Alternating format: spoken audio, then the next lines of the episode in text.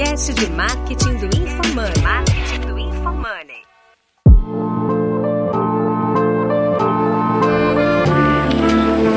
Aqui é o arroba Guilherme Lippert e a minha expectativa para esse episódio é entender qual é o modelo da Red Ventures pra gente copiar. Aqui é o arroba Fernando Miranda 777 e o meu objetivo para esse episódio é conseguir um aumento. O meu arroba é lit, underline L, underline Lopes. E o meu objetivo de hoje é não falar mais do que eu devo. A gente vai fazer Vai todo ser o possível difícil. pra fazer que você fale mais do que você deve. Se esse episódio do nada ficar picotado assim, É, você já entendeu por quê.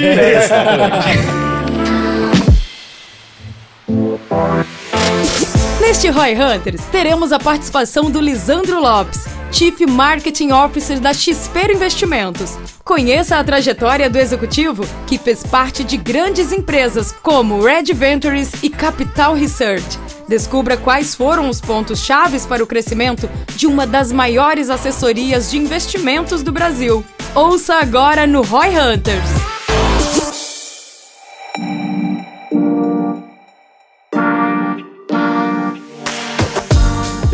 Cara, vocês estavam falando aqui pra caramba no backstage, pessoal da- É. não viu aqui, mas vocês já estavam, tipo assim, A gente tava no várias ideias e tal, já tava avançado no papo. Conta aí um pouco da- da- das coisas que vocês estavam falando aí. Acho que vai até o Lisandro se apresentar primeiro. Eu que que acredito ele sim, fez, isso que eu ia falar. Lisandro, Lisandro, por favor, seja conta bem pra gente. Primeiramente, seja bem-vindo. Seja e- bem-vindo a XP. É, Obrigado. E conta pra gente, cara, sua, sua trajetória, por onde você já passou, como é que você caiu nessa cadeira aí de CMO da XP? Tá bom, história longa. Eu vou tentar fazer a versão curta, depois a gente vai entrando nos detalhes. tranquilo. Por é o risco A de eu tá falar com besteira. tempo. É maior, é só aumenta. Eu vou terminar aqui, obrigado. Então vamos lá. Lissandro Lopes, meio brasileiro, meio argentino. Hoje sou o CMO da XP, mas a história começou algum tempo atrás. Tá? Eu fui consultor da McKinsey por praticamente oito anos. Né? Trabalhava com muito marketing e vendas, mas ponto, era genérico, fazia vários projetos diferentes e tudo mais. E aí no final da minha trajetória lá, eu saí para co-found, né, uma empresa aqui, uma, uma subsidiária de uma empresa americana no Brasil chamada Red Ventures, né? E eu tive o prazer de ter a XP como meu primeiro cliente, barra parceiro, a gente chamava de parceiro na época, e trabalhei com a XP por quatro anos com o meu parceiro e, porra, pegamos todo aquele crescimento da XP e a gente fez junto, né? Então eu até tava contando um pouco aqui no backstage que quando eu cheguei, a XP habilitava 100 contas por mês. Nossa Tá. senhora. 100. é. Sem né? continhas. E 20 bit de custódia. Tá, essa era a custódia da SP quando, quando a gente começou a A trabalhar galera já devia achar o máximo, né? Ter 20 bits de custódia. Pô, assim, né? Não, era, tava tipo, bombando. gigante, né? Tava bombando. Só pra quem não sabe, hoje a XP tá em aí 700 e alguma coisa. Acho que passou os 800 já. Passou os 800 bits de custódia. já passou os Então, 800, vocês verem a 800 bits. Tá agora mirando um tri. Um tri. E aí, nesses quatro anos, putz, a gente conseguiu escalar a operação de sair de 100 contas habilitadas para 100 mil. Né? Então foi, pegamos toda essa porrada. Depois brigamos, depois a gente pode entrar um pouco nos, nos detalhes, né? E aí eu fiquei dois anos fazendo outras coisas, até que a XP eh, me fez um convite aqui para me juntar como Então você teve, você, logo depois da Red Ventures, você não veio pra XP, né? Não. Teve dois anos aí que você ficou Tive fazendo dois anos no limbo, projetos. que a XP me ligava de seis, seis meses para ver o que eu tava fazendo, sumido e tudo mais. Tava fazendo ali uma sondagem sempre, né? Exatamente. É me fazia de difícil, que faz parte do jogo, né? Até que eu eh, cedi né, no final de 2020. E aí eu me juntei aqui a XP no dia 1 de abril, dia da mentira. Excelente dia, né, pra, pra começar o trabalho.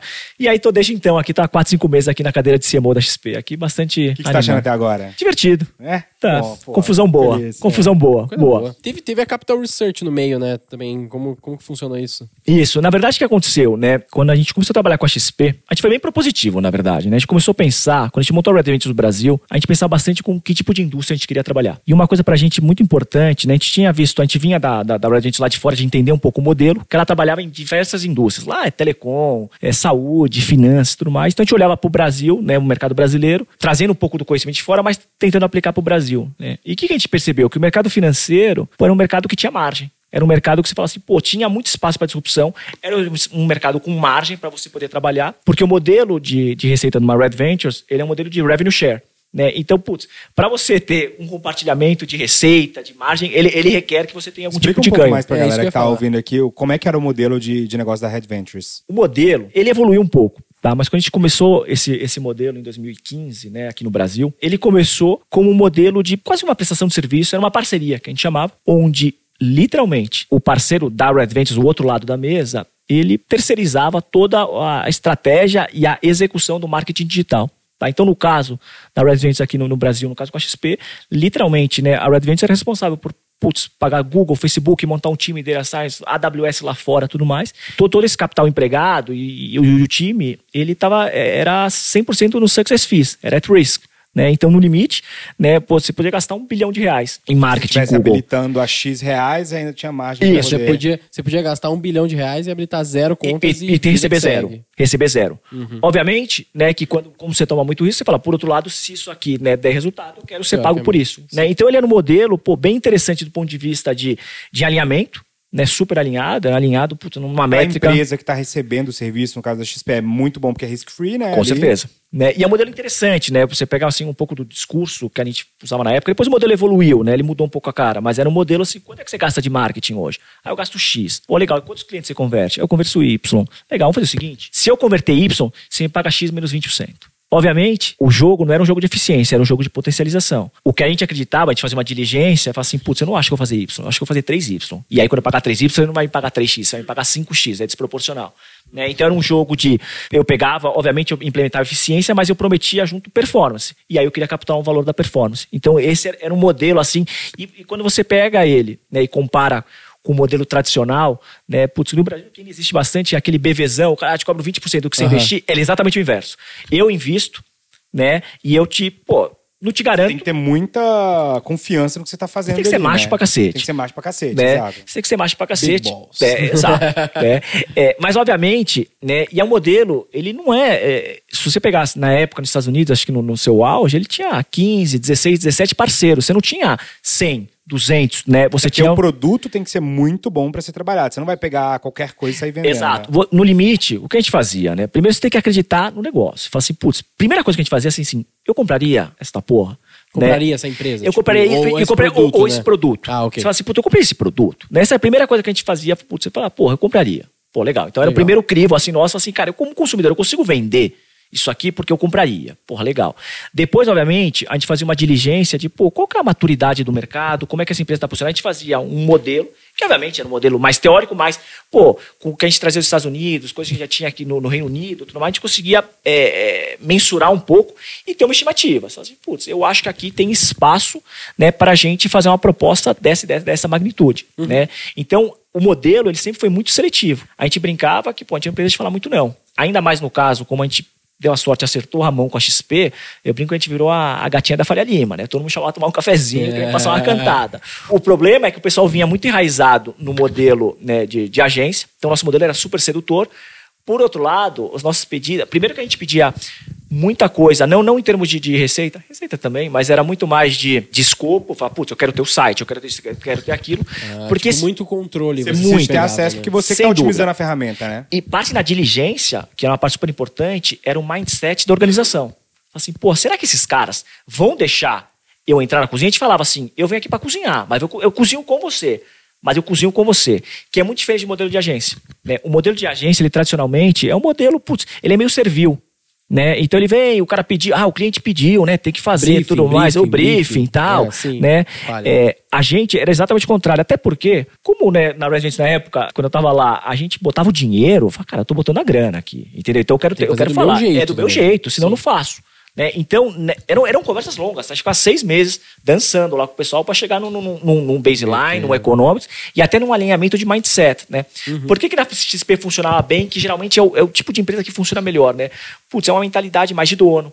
É o cara que fala assim, o quê? Pô, se esse negócio estourar, eu te pago, né? Eu quero Uhum. acelerar. Né? Quando você vai em empresas muito tradicionais, você começa, não, mas peraí, tem um conflito de canal, o cara lá ficou meio chateado. Então, quando é, a gente né, assinou a primeira parceria no Brasil, que foi com a XP, putz, foi um encontro, foi quem promoveu o encontro, é até curioso, foi o DA, né, o General Atlantic, que ele investe, é investido até hoje na Red Ventures e na XP. Então, quando, quando a gente montou sentido. a operação, ele falou, ó, vocês não sabem se são primos, e até brincaram, isso aqui pode dar muito certo ou muito errado. É. Né? É, e no final deu muito certo. Tão certo que deu errado. Né? Então, esse talvez foi o, foi o resumo da ópera, assim. Mas é, é- então ele é um modelo E, e aí eu, eu fiquei com uma dúvida aqui. Claro. Por que, que você conseguia abrir a conta tão mais barato e tão melhor do que a XP naquele momento? Aí é, é bem curioso, tá? A gente, né, começou. A gente, putz, a gente traz um DNA, e o time todo trazia de lá da, da, da Red, né? Todos os sócios, todos ex-consultoria, tudo mais. Pô, todo mundo acho que tem uns 50 anos junto lá de consultoria. Né? A gente traz muito aquele DNA de, pô, entender o problema uma ótica maior. Assim, putz, onde é que tá o gargalo? Putz, você pode ter muitas vezes, fala assim, pô, o problema está na. Né, a mídia paga é um pedaço da jornada, mas depois você vai ter o fundo de conversão, depois você tem a habilitação do cliente, o suitability, onde o cara coloca o produto dele e tudo mais. Então a gente começou a perceber, falou assim, vamos abrir o problema, né, vamos, vamos quebrar esse problema em problemas menores, começar a entender onde é que estão as oportunidades. O que, que a gente percebeu em 2015? Que na época, porra, você tinha, né, é, para você abrir uma conta, uma XP, no caso, demorava 28 dias na média. A gente reduziu, a gente reduziu para 5 minutos, tá? O que, que acontecia? Isso aí já tem uma diferença muito caralho. grande, pra caralho. Pra cacete. Né? O que, que aconteceu? O que a gente começou a perceber? Falar assim, porra, não, tem esse formulário de. Qual é que funcionava na época? Ah, você tinha um formulário de, de cadastro, né? o cara preenchia aquilo. Aí ele mandava para a XP, a XP devolvia uma ficha pro cara, o cara imprimia a ficha, assinava, mandava um documento e a ficha assinada. Aí você começa, chega assim no cadastro, que esse, esse é o meu trabalho. Fala assim, por que, que você pede a ficha pro cara?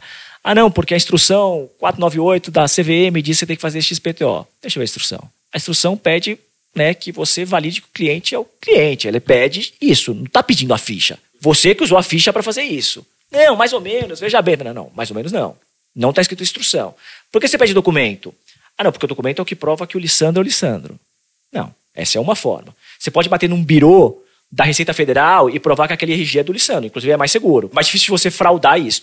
Né? Então a gente começou literalmente a desafiar. tirando É as isso. barreiras. ali. tornando, e tornando mais tecnológica a solução. tornando né? mais inteligente, mais tecnológico. É sempre um jogo de tecnologia, mas antes é um jogo de processo. Né? Você fala assim, putz, qual que é o processo? E, e era assim, tá? Eu quero, me mostra a instrução. Eu quero ver. Não está escrito isso. Né? Então, pô, era o terror do compliance aqui, Ah, jurídico. Quando eu Ah, entrei imagina, aqui, A galera devia chocar ali, pô, né? quando eu entrei aqui, a, a, a Júlia Duarte ali, pô, quase teve um treco. Né? Pô, cara, a gente brigou por muito tempo aqui, é, a Júlia do Jurídico. No final do dia, tinha muito valor ali. E aí é que volta no modelo, você- quando você vai para o modelo tradicionalzão de uma agência, pô, é um modelo muito mais do cara, putz, faz ali a mídia, tal, entrega, mas ninguém vai entrar nesse tipo de detalhe.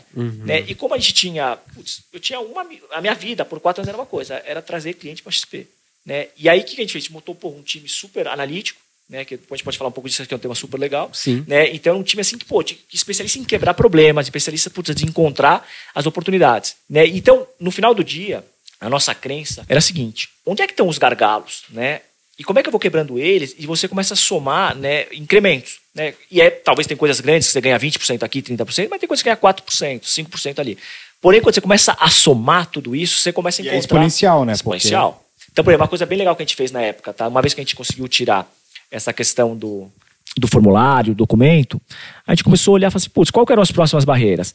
Ah, tem, putz, sei lá, tem um campo que é um detrator XPTO. Falou, pô, legal, e se eu começar a mudar esse campo de lugar? Eu preciso desse campo? E se eu jogar ele pra frente, jogar ele pra trás? Então a gente E começou... você fazia isso empiricamente, você olhando, ou você perguntava pro cliente, por que, que você deixou a coisa no meio? Você ficava fazendo Não. mapa de calor e tal. O que, que a gente fazia, tá? Primeiro, as- umas coisas bem legais que a gente fez, na época a XP tinha uns 55 campos para preencher um formulário. 55 55 campos. Cacete. Tá? O que a gente fez?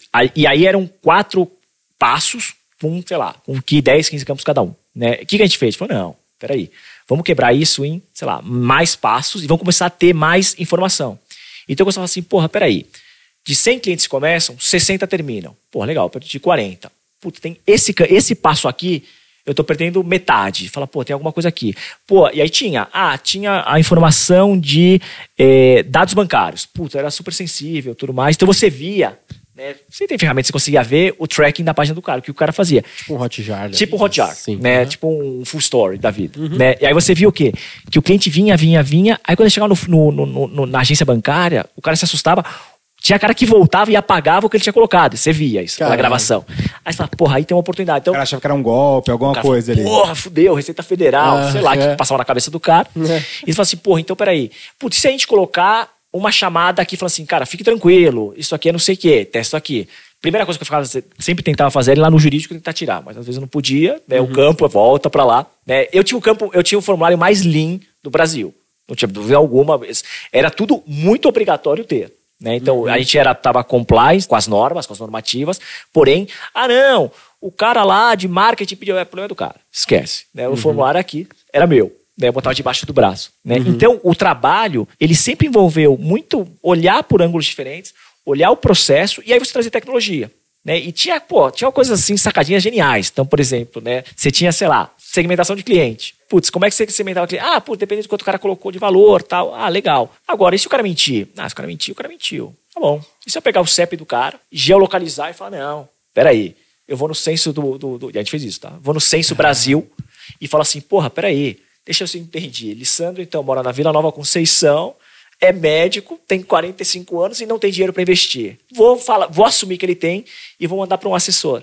E aí você podia. Nossa, isso faz muito sentido, porque aí você podia ligar pro cara. Às vezes o cara não quer declarar ali porque ele tem medo de É que vai isso. aparecer, você vai pra receita e tal. Mas você pode fazer um cruzamento ali de inteligência que vai falar pro cara assim: provavelmente Isso. alguma coisa tem ali. Exato. probabilidade, né? Ter- Exato. Então, no Legal. final do dia, putz, você olha um processo e fala, pô, você acha que tem uma oportunidade aqui, né? Então, o trabalho sempre foi muito esse, tá? Inclusive, quando era até engraçado, quando a gente ia falar um pouco com as empresas, até depois que o caso da XP ficou famoso, a gente, todo mundo convidava a gente pra um café. E aí o cara fala assim, mas vocês vão fazer o quê?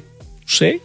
Né? Mas vocês têm um produto, vocês vão apresentar? Não, a gente não apresenta nada. A gente chega aqui, eu vejo o que você está fazendo, deve ter um monte de coisa errada, né? A gente corrige aqui e traz performance. Era um negócio meio assim. Vocês vendiam um conhecimento ali, É, né? mas era borderline arrogante. Mas o que, que era foda? Aí era mais sexy ainda, né? Porque o cara falava Muito. assim, aí não, o cara falava, não, era "Ah, animal. Então eu quero esse cara. As mesmo." apresentações eram assim. A gente chegava assim, nas reuniões, os caras, você vai apresentar? Não, a gente vai apresentar nada. Ela fala, pô, os caras não vão apresentar nada. Não. Que a gente fala, não, não, não, eu, não, eu não apresento nada. Eu conto histórias. Aí contava um pouco, de- aí você conta, tipo, quatro, cinco histórias. Cara, porra, que legal. Aí você fala assim, o que, que você tá fazendo?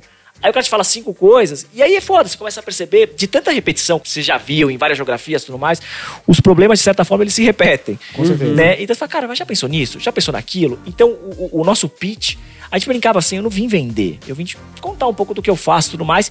E o fato de que a gente falava que era seletivo e era verdade, deixava mais, mais sexy ainda. Cara fala, porra, mas por que você não me escolheu? É. Né? Porra, eu quero saber como é que eu te escolhi. Uma dor de corno, cara lá, Exato. ele Ah, não, eu te escolho também.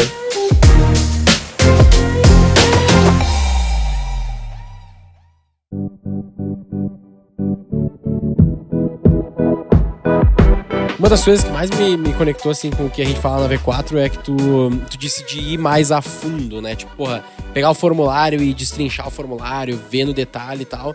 Tipo, e a gente na V4, a gente normalmente tenta transmitir uma visão de que a gente é sócio do cara. E a gente tá longe de ser sócio do cara porque ele paga um FII pra gente. Vocês eram, tipo, sócios da XP na prática, né? Sem, sem dúvida. É, então aí, aí é muito mais interessante e faz muito mais sentido pra vocês de fato entrarem no detalhe, né? Mas eu sinto que isso conecta bastante com a maneira que a V4 trabalha, sabe? Perfeito. Então é, é- é uma maneira de tu conseguir gerar mais resultado pro cliente se tu não olhar só pro teu umbigo ali, não olhar só pro marketing, né? Só a campanha, só o tráfego o público, sei lá, o que tu faz. Mas sim olhar o processo como um todo e tentar otimizar o negócio do cliente. Então é uma maneira que a V4, de certo modo, trabalha e. Que são que diferentes, né? No final do dia, o, por outro lado, a V4 é muito mais escalável, né? O modelo da, da, da, da FII, Red né? No sentido de FII, de né? Você pode ter pô, uma Ao mesmo porrada tempo de também clientes. você poderia escalar junto com a XP, porque você entrou no barco de uma empresa escalável, né?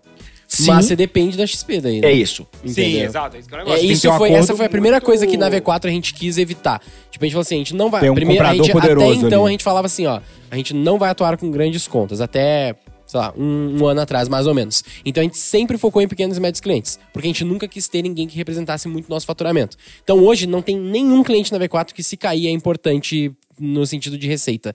Nenhum cliente representa mais do que 3% do nosso Perfeito. faturamento. Entendeu? Então pode ser a Smart Fit, que é cliente nosso, pode ser o barzinho do seu José da esquina, não importa. Entendeu? Só que a Fica gente bem sólido com isso, né? se Mas torna tem muito que mais escalar sólido. de uma maneira diferente, né? Tem que ter uma equipe muito maior. Hoje vocês têm É, muito mais muito mais- gente trabalhando ali no ecossistema da V4, que eu imagino. É, umas Red Ventures 800 teve quantas pessoas. pessoas? Hoje deve ter uns 170, 180 Você tem uma ideia, pessoas. É, É, exatamente, é outra pegada. Mas só pra XP vocês tinham quantas pessoas lá dedicadas? 20, 30. 20, 30 pessoas dedicadas. né? Isso. Eu até tenho hoje modelos dedicados na V4, porque eu lidero a frente de key Perfeito. accounts da empresa. Então, Smart Fit, Arezo, por exemplo, são clientes que hoje a gente atende. E aí eu cuido dessas contas e eu tô planejando ter times dedicados também. Perfeito. Entendeu? Porque começa a fazer sentido numa conta dessa. Se eu for ter a XP, faz mais sentido eu cobrar mais caro, mesmo que seja em FII, pra eu ter um time dedicado. Perfeito. Né? Não, e no caso Legal. da XP, né, a Red Ventures gerenciava o site, o formulário, a integração com a Receita Federal. Que eram você um departamento de marketing. É, né? o departamento de marketing Era um departamento. de fato, né? Tanto é que, né, Tipo SEO, vocês mexiam, esse tipo de coisa a gente, também? chegou a mexer, a gente chegou a discutir, a gente ajudou eles bastante, mas no final, a gente fez, isso foi mais no final da parceria, eles acabaram tocando aqui dentro. Porque a XP mas... não tem muito um trabalho de SEO ainda pesado, né? A XP é muito boa de performance e tráfego pago ainda, né? Isso, eles, mas agora a gente tem começado a, a- colocar mais Ali o pé, pela XP assim. Insights Expert ali, né? Isso, a gente tem, tem, tem só, feito deixa eu mais. só entender uma coisa, não sei se isso é uma informação que pode ser falada, Vamos mas descobrir a- agora. A, Red Ventures, ela ainda atende XP, certo? Não. Ou não? Não, Não, mais. não a partir mais. de agora, não mais. Não mais. E aí eles te roubaram de lá lá pra, pra manter a expertise. É, eles ficaram dois anos tentando me roubar de lá. Né? Mas, e, e, assim, não, eu também não sei se pode falar isso, mas a, a, a parceria acabou porque a Hand Ventures, no final das contas, tava ganhando dinheiro demais, né? Tava tipo assim, deu tão certo que o negócio ficou assim, cara, a XP falou: caraca, os caras, dá, dá pra gente montar um departamento de marketing inteiro aqui com, com isso aqui, né? É o que eles achavam, né? E, por isso, e o fato de eu estar aqui, ele se provou não ser tão verdade assim. Bom né? ponto. Exato. É, mas Porque, esse- na verdade, se você não tiver as pessoas, não é só colocar alguém com o mesmo, mesmo é, é, posição, tem que ter a mesma cabeça também, né? Se você tá de fora da empresa, às vezes, você tem uma liberdade maior que pra poder fazer algumas Isso que coisas falar. do que dentro da empresa. Sim e não. Sim, para algumas coisas, para outras não. E é por isso até parte de eu ter vindo, até aceitado, né, a vir ser o CMO da XP, é ter agora a chance de fazer tudo do jeito que eu quero. Entendi. Tudo. Porque no final do dia, fazia, precisava muito pitaco. A gente era pitaqueiro pra cacete, né? É, é, não, não, a gente era hardcore, né? Em pitaco. Mas ainda assim, você tinha uma instância que era um parceiro, um cliente do outro lado. Fala, mas Alessandro, isso eu não quero fazer. Fala, porra, faz sentido. Não, mas isso eu não vou fazer. E aí, beleza. Aí, quer fazer, não faz. fazer, né? né? Agora você tá com a chave completa na mão. Exatamente. Entendi. Tem desculpa agora.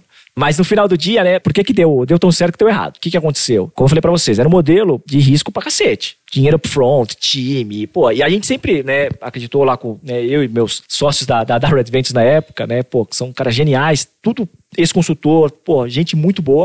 Eu falei assim, sempre nossa cabeça, capital humano era o mais importante. Sempre. Sempre. Tanto é que quando o Carlos e eu saímos, né, o Carlos Angrisano, pô, um cara fenomenal, né, sócio da McKinsey, a gente discutia muito, né, a gente começou com a empresa, nós dois, dois americanos aqui, e um time local. A gente discutia muito, pô, qual que é o perfil de gente que a gente quer ter? E aí, na nossa cabeça, pô, a gente estava entrando num business de marketing digital, com muito foco em performance, mas, putz, era algo que meio novo para nós dois, né? O Carlos ainda ficou uns três meses nos Estados Unidos, ficou aprendendo um pouco mais, eu zero, não tinha uma ideia, fazia marketing e sales para as consultorias, mas ficava, pô, cada hora num cliente, fiz ferrovia, varejo, consumer goods, né? Então, mas nada muito no detalhe. Então era meio que um ambiente meio novo pra gente, né? Então a gente falou, pô, vamos recrutar uma galera, né? E quando a gente começou a recrutar, a gente olhava assim, putz, não tinha muito, né, o, o perfil, eu falava, porra, será Tinha que gente pronta caras- ainda também, Não, né? não, e, nem, e gente que no limite não acreditava no que a gente acreditava. Entendi. Caraca, mas tipo, esses caras são diferentes. Pô, a gente gostava de pra conta, ROI, a gente olhava assim. E aí a gente olhava muito o modelo da Red Ventures lá fora, que é um modelo muito de analytics, de dado, de ROI, de teste e tudo mais. E a gente via que o mercado brasileiro, pô, tinha outra pegada. Aqui era mais comunicação, brand, uma sacadinha. É o que acontece comigo até hoje. Eu vou abrir uma vaga pra, pra marketing aqui, vem o cara assim, não, nós vamos fazer uma campanha de brand, não sei. Não, tô precisando de alguém mais performance É, é isso. Mas acontece o que eu recebo de ligação, eu falo, porra, Alessandro, me indica alguém e tal, não sei o quê. Eu falo, Red Ventures, né? Porque, Mas eu falo, mas é um modelo. Ou V4 diferente. Company. É, agora eu já sei V4 agora também. Né? É, então, no final, porra, a gente falou assim: temos que criar né, um time do zero. Então, o que, que a gente começou a fazer? Então, a gente começou a recrutar, porra, a galera assim, meu, de faculdade top, de business. Putz, era cara de en- engenheiro da- do ITA, da, da Poli, do IME, né? Eram uns caras assim que nunca tinham visto nada de marketing. Mas o cara era high cara- achiever cara na- no que ele tava fazendo 10 ali. vezes, né? Mete uma prova em mim, o cara, o cara me dá um pau. Né? E tu fala assim, bicho, deixa eu explicar o que é marketing. E aí o cara, pô, mas não sei. Dois meses tá explicando pro cara. No terceiro mês, naquilo você explicou o cara que fala, pô, você descobriu o jeito melhor, cara. Faz assim, faz assado, tal, não sei o que, não sei o que lá. E E é legal porque o cara tinha ideia própria também, né? Porque Sim. muitas vezes o que eu vejo é que a galera que já vem do mercado já vem com. E eu tento me corrigir nisso, por já ter visto o padrão ouro do mercado, eu sempre fico tentando repetir aquele padrão ouro, em vez de tentar ter ideias é próprias. Isso, assim. É isso. Então, pô, então eles pegavam, pô, os caras super inteligentes, né? Eu lembro que a gente recrutava, a gente sempre pegava duas coisas, né? Porra, potencial. Foda-se que você nunca fez isso. Não importa. Ser inteligente, você vai aprender. E o drive do cara. O cara tem drive. Porque a gente gosta de trabalhar. A gente gosta de trabalhar. Eu gosto de trabalhar. Tá? Eu sou um cara de trabalho pesado. Né? E eu, eu, eu acredito em Não, trabalhar pra quem não duro. sabe, ó, agora são sete e meio, eles andam tá aí. Não, vamos, vamos fazer. E tá, tá com a energia eu- toda eu- ainda. E vai jogar futebol aí, ainda, vai embora, né? Tem futebol hoje à noite aí. Pois é. Então, porra, então a gente gosta de trabalhar. A gente acredita em trabalho duro, né? Fala, porra, eu acredito em trabalho duro. Ah, não. Isso é legal, mas isso é importante. Então você buscava gente inteligente, Tem gente pra com vontade de trabalhar Isso. e que aprendia rápido, ali que foi high achiever em outra coisa. ali. Exatamente. Então, por exemplo, a gente ia recrutar, porra, quem a gente gostava? Tem um moleque, fenomenal, Marcelo, né? Tá em SEAD, na França. Marcelo, você faz o quê? Ah, puta, eu sou editor freelancer do. Freelancer não, era gratuito do Waze. Que caralho você faz isso? Ah, porque eu gosto, então eu vou me reunir com o pessoal. O cara de final de semana ficava lá editando os mapas do Waze e tal. Foi, Caralho. foi presidente do centro acadêmico, dupla graduação na França e no Brasil. Eu falei, beleza, gostei de você, rapaz. Né? É. E aí era foda. E aí você pegava o cara, são outras coisas pra adicionar nesse perfil, é aquele cara curioso. O cara assim, o cara, o cara, o cara é curioso, porque o cara que é curioso, o cara quer aprender porque ele quer aprender, não é porque, puta, alguém me mandou aprender, Total, tal, não sei o total. quê. Eu falei, não, porque eu quero aprender, por quê? Porque eu quero. Né? Então, começou a perceber, Pô, com driver bom, moleque inteligente. A primeira coisa que tinha no processo era um de meta, tá? A gente metia um de meta na galera, assim, né? Então o cara metia uma prova, Ah, é, entendi. uma provinha assim, o cara tinha que tirar pelo menos 70%, então, pra chegar nas entrevistas. Entendi. Entrevistas de case, parecia Mas até era com uma prova, uma prova como? Só pra eu entender? O, o de meta ele é uma prova em inglês que ele testa basicamente lógica e matemática. O cara tinha 30 questões para responder em uma hora e tinha que acertar 70% delas. Cara. É uma prova. Como que é o nome? GMAT. Para você entrar nos MBAs e tudo mais, você tem que ter um score mínimo de GMAT. É uma nota que vai lá de zero, nunca vi, a 800. Tem alguns acho. processos seletivos que eu já fiz também que já, já teve esse. A McKinsey tinha isso. Tá? Então traz traz um pouco dessa, desse filtro de, de consultoria. Legal, então o cara. Isso é pra pegar um cara que tem um raciocínio Você fala assim, o cara é rápido. inteligente. O cara é inteligente, é, isso. Obviamente. Agora é eu a quero única fazer essa forma de porra aí. medir, né? Mas é legal. Mas já fala, pô, é um filtro. Aí depois o cara entrava, o cara passava por umas quatro, cinco entrevistas, e aí entrevista de consultoria. O cara botar o cara na parede, faz essa conta, e não sei o quê. Quantos aviões tem a Latam no Brasil? Porra, Quantas to- bolinhas cabem nessa sala? é, tipo isso, né? E eram uns negócios assim, e aí, pô, bota o cara na parede e tal, tudo mais. Então, bem ou mal, ah, e detalhe, a gente marcava, fez entrevistas de noite, 8 horas da noite. Ah, é ruim pra mim, beleza, tá tudo certo, amigão, né? Então não vem. Beleza, galera, vamos pro próximo, né? Então já, já era um filtro também, tá? Então já mostrava um pouco no que a gente acreditava. Legal. E aí nessa E to... Isso é legal porque, assim, é, você precisava de uma densidade de talento muito grande. Então, não servia um cara 8.5. Você precisava de um cara nota 10 É ali, eu não servia, né? É isso. Né? Eu quero trazer um cara, porque no final do dia, eu quero um cara que eu explique mais ou menos o que ele tem que fazer e fala, bicho, vai. Cara, e, te- e o cara voltava e falava, velho, ah, Alessandro, você me explicou, mas achei melhor fazer assim. Caralho, né? Então, Legal. é, é- é bem legal, né? Então, putz, e, a- e as novas gerações, né, elas são curiosas, né? Acho que você tem um perfil, pouco, talvez um pouco mais complicado, um perfil um pouco diferente, mas tem uma galera muito boa. Eu lembro num momento, pra vocês verem o naipe da- do pessoal. Eu lembro que uma vez eu inventei que eu queria mapear todas as agências bancárias do, do Brasil, e tal, Personalité, Banco do Brasil Estilo, tal, tudo mais, porque era importante pra gente aqui na nossa segmentação de cliente. Aí veio pra um analista meu, né, pra um rapaz lá do time, falei, ô fulano, eu queria mapear todas as agências pá, pá, pá, pá, no Brasil. Duas horas depois o cara falou, toma aqui, ó. Você falou, como assim, né? que, que caralho você fez, né? O cara, não, sabe o que eu fiz, Lissandro? Eu tava vendo, né? Eu criei um robozinho que foi no site dos Correios e ele baixou todos os CEPs do Brasil. Pá, pá, pá, pá, pá, e montou aqui, tabulou aqui no Excel. Aí depois eu criei um outro robô que ele bateu no site do Itaú, do Bradesco, desses cinco sites aqui. Ele jogava o CEP, pegava o endereço, jogava aqui. Aí se estava duplicado, ele apagava tal. Aí eu botei o robozinho, fui almoçar e quando eu voltei tava pronto. Ah, entendi. Tal, tal. Então, quando você pega assim, a galera Caralho. nova. é Gente ninja. boa faz uma Faz toda a diferença, diferença. gigantesca, né? Faz Isso é um insight muito grande porque tem muita gente que não é criteriosa no contratar, né? O cara, é assim, eu vejo muitos, muitos, principalmente PME, assim, que o cara fala assim, cara, precisa de alguém que já entre é uma jogando, quando cagada, com pressa e tal. E aí o cara pega alguém que às vezes é subótimo, exatamente porque ele tem pressa, entendeu? É isso. E, assim, é melhor você pegar alguém com inteligência, vontade, garra É e- isso. E, treinar esse cara que você vai ter um, um cara muito bom ali. Do que você pegar alguém que já tá ali pronto, às vezes, Eu- no e mercado, por mas que não, não é E tão é- bom. E aí e eu descobri uma coisa também, que a gente não era tão bom de mandar embora. Né? E como você não é bom de mandar embora, eu falei, gente, já que a gente é ruim de mandar embora, e eu acho que 99% das pessoas são ruins de É, mandar são embora, ruim, é ruim, vamos é contratar difícil. direito? Vamos subir a barra e vamos tentar contratar bem, pra ter que mandar pouca gente embora. Né? Então a gente meio que fazia isso. E era isso. E aí ficava a tentação. Cara, bota o cara pra dentro. Fala, cara, nem fudei. Né? Não bota esse cara pra dentro. Segura a onda, tal, tudo mais. Então, voltando aqui no ponto central ali do XP, era como é- o material humano era importante pra cacete, né? Então, putz, e aí eu acho que a gente deu a sorte ali, teve a capacidade de criar um time muito porrada. E eu, pra mim, putz, eu só consigo trabalhar com gente muito boa. Eu sou um cara extremamente impaciente, extremamente exigente, né? Teve outro dia até alguém aqui que falou, pô, Alessandro, você é exigente pra caramba, você é o chefe mais exigente que eu já tive. Falei, é, deu pra ver que você nunca teve um chefe exigente antes, né? Aí a pessoa, pô, Nossa, caralho. Aí você fala aquele coisa da- da risada, tá? Sim, a vida segue. Mas tô falando sério, Mas fica porra. com essa. Rindo, porém sério. Dorme com essa, Mas caralho. dorme com essa aí, campeão. E o cara é bom, o cara é bom. É questão de puxar a barra.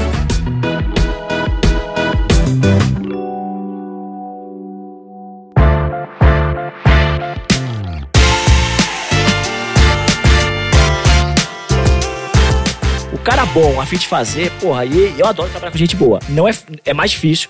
O cara te põe na É que é parede. difícil de escalar também, né? Porque Muito não, foda. não tem tanta gente assim no Brasil. Nem. E pra piorar, quem é muito bom, normalmente o cara é muito assediado no mercado, assim. Com certeza. Então você vê que eu tenho alguns Se eu quiser colegas... fazer isso, eu tenho que competir com o XP, tem que competir Exato, com a. Red Vent. E, e assim, isso. você vai. É eu foda. vejo pe- pela minha equipe mesmo, tenho funcionários. Toda semana o cara me conta assim, cara. Tem tal pessoa tá vindo conversar comigo, tal pessoa tá vindo Não, conversar e o foda E é aí que- você vai virando um... E o, e o foda que eu imagino desses caras é que esses caras não é só dinheiro. Então, Não, assim, eu até não, posso pagar zero. o topo de mercado pro cara Não trabalhar é. V4, mas Não talvez O cara tem que trabalhar estar é feliz legal. fazendo aquele ali, tem que se sentir desafiado. Se o cara te ficar entediado, É, ele te larga. É isso, é Ele tá sempre dando um desafio novo. Na verdade, quando esse, esse colega que tá na minha equipe hoje veio falar comigo, o que ele mais queria era tocar um projeto diferente, que ele tava fazendo ali no tempo livre dele, um projeto pra XP de aquisição. Aí. E ele falou assim, cara, meu coração tá nisso aqui. Eu posso fazer mais disso aqui? Pode. Então fica, só fica, entendeu? Porque o cara, quando o cara é bom, você sabe que o que ele botar a mão, ele vai desenvolver e que vai gerar valor Vai pra empresa. alguma coisa de E isso é um né? insight que o Thiago Nigro me deu muito, que ele falava assim: teve o, o Lucão, né, que é o cara do podcast dele, Aham. tava pra ser demitido. Ah, pode crer, eu tô O Lucão tava pra ser demitido porque ele cuidava de resposta no Instagram Tá e Sim, ele tal. tava performando, né? E ele não tava fazer. performando. Aí ele falou: Lucão, cara, o que, que você quer fazer? Ele falou: pô, o que eu queria mesmo Era um podcast. era um podcast, cara. Caraca. e ele criou o Primocast, que hoje é o maior podcast de negócios do Brasil, talvez o maior podcast do Brasil no Spotify, porque ele tava fazendo aquilo que ele gosta, entendeu? Então isso Mas faz sabe muita que diferença. esse é outro ponto, né? Pra mim, eu acho que a gente só pode ser o melhor profissional se você faz o que você gosta. Né? E pra mim, eu dou o exemplo do Messi, por razões óbvias, aqui Argentina, do lado da Argentina. Você pergunta pro Messi se o cara gosta de jogar futebol ou se a carreira dele é jogar futebol. O cara fala, cara, as duas coisas. Né? Então, pô, a porrada tá quando você encontra uma paixão sua, aí você consegue putz, fazer aquilo porque deixa de ser trabalho. Eu sempre dou o exemplo do programador, né? Pensa o programador. Né? Pensa o cara que gosta de programar e o cara que não gosta. O cara que não gosta, pô, dá sete horas. O cara fala, meu, quer saber? Eu parei com esse negócio aqui, amanhã eu penso nessa porra aqui e tal, tudo mais. O cara que gosta, o cara, beleza, o cara pode parar sete horas também. Mas o cara vai tomar banho e fala, cara, como eu resolvo aquela porra? Né? Por que, que eu faço aquilo?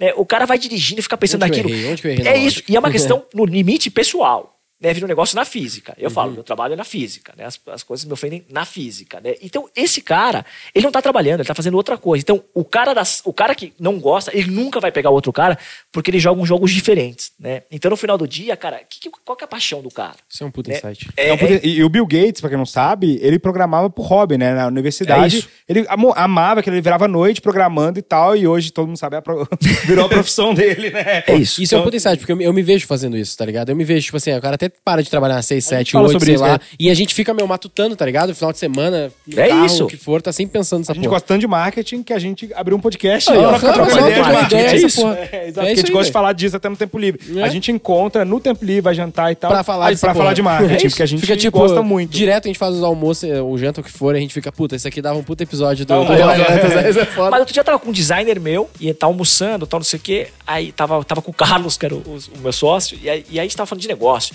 Aí o designer falou: caralho, mano, vocês falam de trabalho o dia inteiro. Aham. Eu falei, cara, já para pensar que eu nunca falo de trabalho? Que eu gosto do que eu faço? Aham, você é não muito desenha? Você fica desenhando ali, quando você tá falando, não tá desenhando? Então, você tá trabalhando? Não tá, tá desenhando. Eu também tô aqui interagindo, fazendo coisa. Então, de novo, é encontrar sua paixão, que, pô, você tem teto, né? O negócio vai embora. Exato. E, o, o- e isso, assim, só pra dar um último exemplo, o Sérgio Gueckman, que hoje é CEO do Infomoney, ele falava disso, que o pai dele queria muito que ele fosse advogado e ele queria ser jornalista. E jornalista era um negócio, assim, muito inferior ao, ao advogado em termos da profissão, né? Certo. E aí ele falou assim, não, mas eu prefiro ser um jornalista muito bom do, que que um advogado é- medíocre. é um bom e hoje ele é CEO do Infomoney. É um então, excelente assim, ponto. Porra, é melhor ser CEO do Infomoney do que ser um advogado medíocre, É entendeu? Com certeza. Um excelente Com ponto. certeza.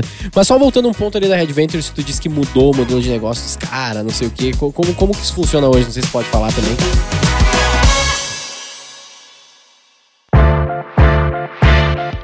Ficou curioso? Então não perca o próximo episódio do Roy Hunters para saber tudo que Lisandro vai nos revelar sobre a participação em outros negócios. Siga o Roy Hunters no Instagram pelo arroba Roy Hunters Oficial e faça parte do nosso exclusivo grupo no Telegram.